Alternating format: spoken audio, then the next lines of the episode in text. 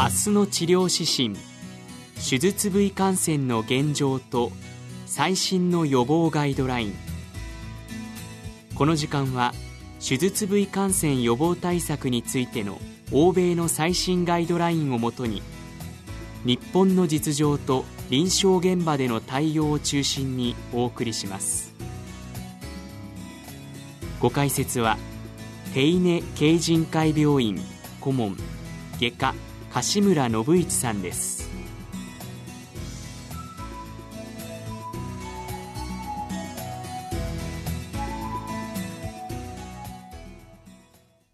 手術部位感染は手術が直接及んだ部位の感染で表層、深層の総感染と臓器対空感染に分けられます。手術部位感染は診療経過を遷延させ医療費を増大させることが知られています。米国の調査では入院患者の院内感染で最も多く入院手術患者の2から5%年間約50万件発生しています。手術部位感染が発生すると在院日数が7日から10日延長し1症例あたり3000ドルから2万9000ドルの費用が増加し、年間100億ドルの追加費用がかかると報告されています。また、日本の調査でも、手術部位感染で在院日数が20.7日延長し、約88万円の追加費用がかかることが示されています。さらに、患者の身体的、経済的負担はもちろんですが、医療者の負担や医療の質に与える影響も考慮されなければなりません。がん手術患者の再入院の原因調査では、感染性合併症が46.3%と最も多く、各種外科手術患者の再入院でも手術部位感染が19.5%で最も多くなっています。また、術後補助化学療法が必要な患者の治療開始までの期間は、手術部位感染があると3倍に、縫合不全や腹腔内農用があると5倍以上延長すると言われ、手術後の治療にも大きな影響を与えることになります。したがって、その予防対策は極めて重要で、1999年に CDC のガイドラインが出されて以来、日本でも積極的に取り組まれ一定の効果が認められています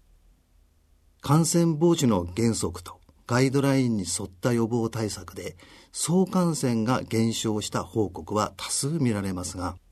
臓器対空感染は必ずしも減少していません手術部位感染の中でも総感染と臓器対空感染は危険因子が異なり分けて考えることでより有効な感染対策が立案されると考えられます。待機手術の総感染はガイドラインに沿った対策が有効で、これを着実に実施することが大切です。しかし、緊急手術と臓器対空感染対策はこれだけでは不十分で課題が残っているのが現状です。このような背景を踏まえ、昨年来手術部位感染予防のガイドラインが相次いで発行されました。2016年11月に世界保健機構 WHO、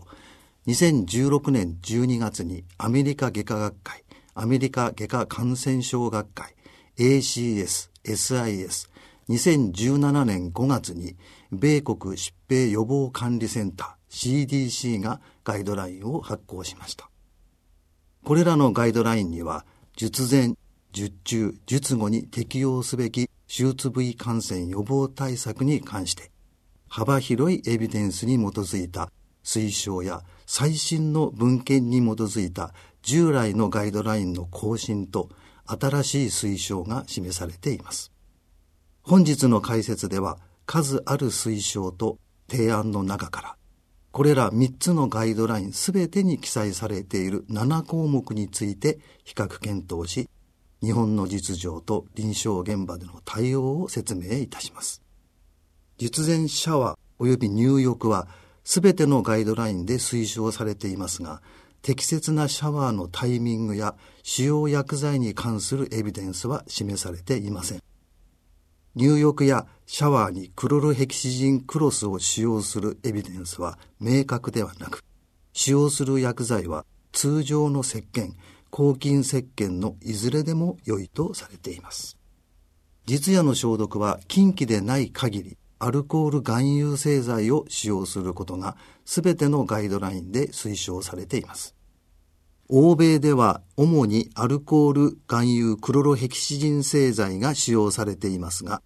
日本では高濃度のクロロヘキシジン製剤が許可されていないことや、アルコール製剤には引火の危険があることから、積極的には推奨されていません。そのため、アルコールを含まないポピドン用土が多く使用されています。最近、整形外科、心臓外科などでは、アルコール含有製剤の使用が増えてきていますが、使用する場合は引火を防ぐため、実夜の薬剤を完全に乾燥させることが重要です。予防抗菌剤は、投与時期、投与量、投与期間の3点が重要となります。投与時期は、石灰時に血中、組織において殺菌濃度となるタイミングで投与するとされ、CDC では具体的な時間は記されていませんが、ACS では石灰前60分以内、WHO では120分以内とされています。追加投与を含めた投与量は手術層の抗菌剤濃度が変化しうる要因、例えば薬剤の半減期、腎機能、体重、出血量などにより調整することが提案されています。投与期間については、手術終了後の投与は推奨されていませんが、日本外科感染症学会のガイドラインでは、術式により最適な投与期間があることが示されています。例えば、直腸切除では48時間から72時間、食道切除、関節除、水筒十二指腸切除では24時間から48時間となっています。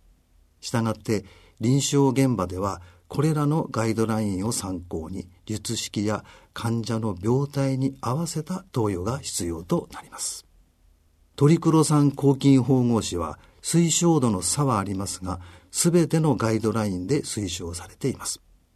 トリクロ酸抗菌縫合紙に関しては、多くの RCT のメタ解析が報告されています。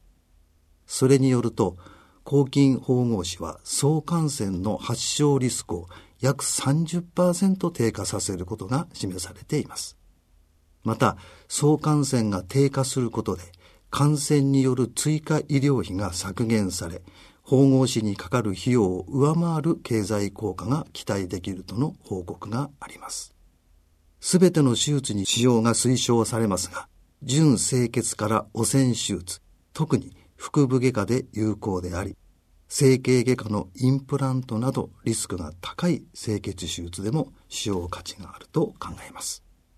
手術期体温管理はすべてのガイドラインで正常単位を保持することが推奨されています。具体的な数値目標は記されていませんが、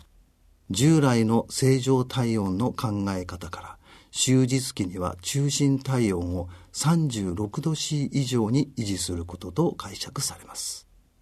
体温維持の方法、タイミング、期間には明確なエビデンスは示されていませんが、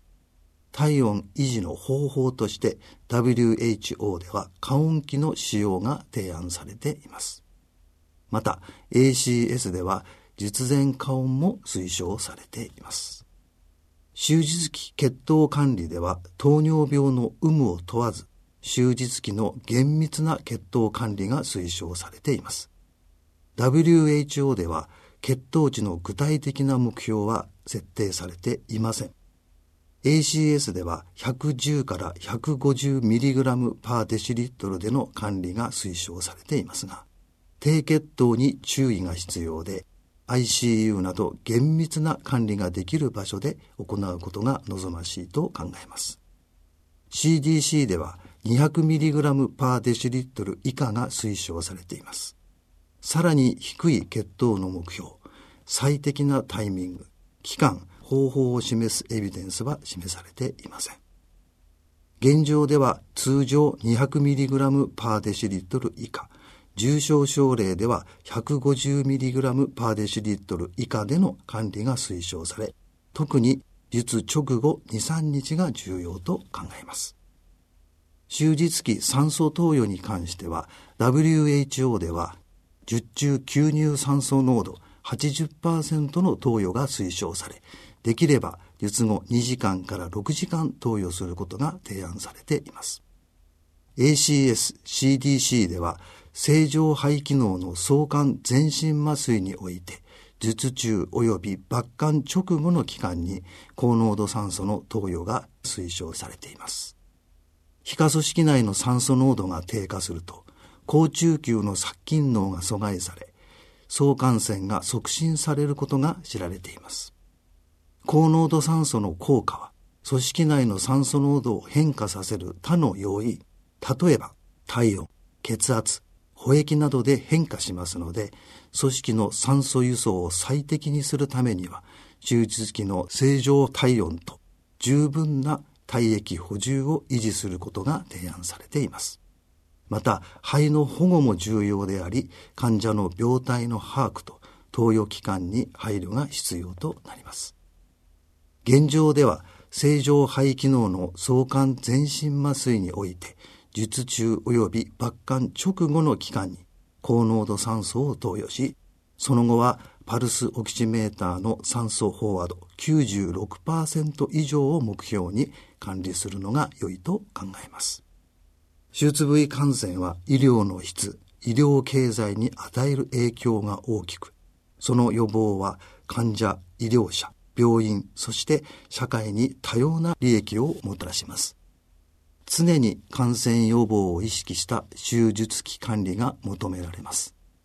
最近注目されている ERAS プログラムの安定した実践にも、手術部位感染対策は最も重要な要素の一つと考えられています。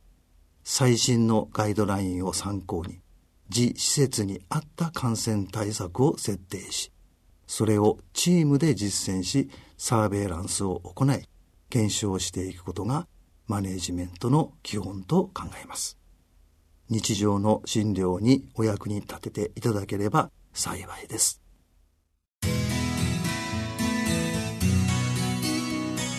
この時間は手術部位感染予防対策について手稲慶人会病院顧問外科橋村信一さんのご解説をお送りしました。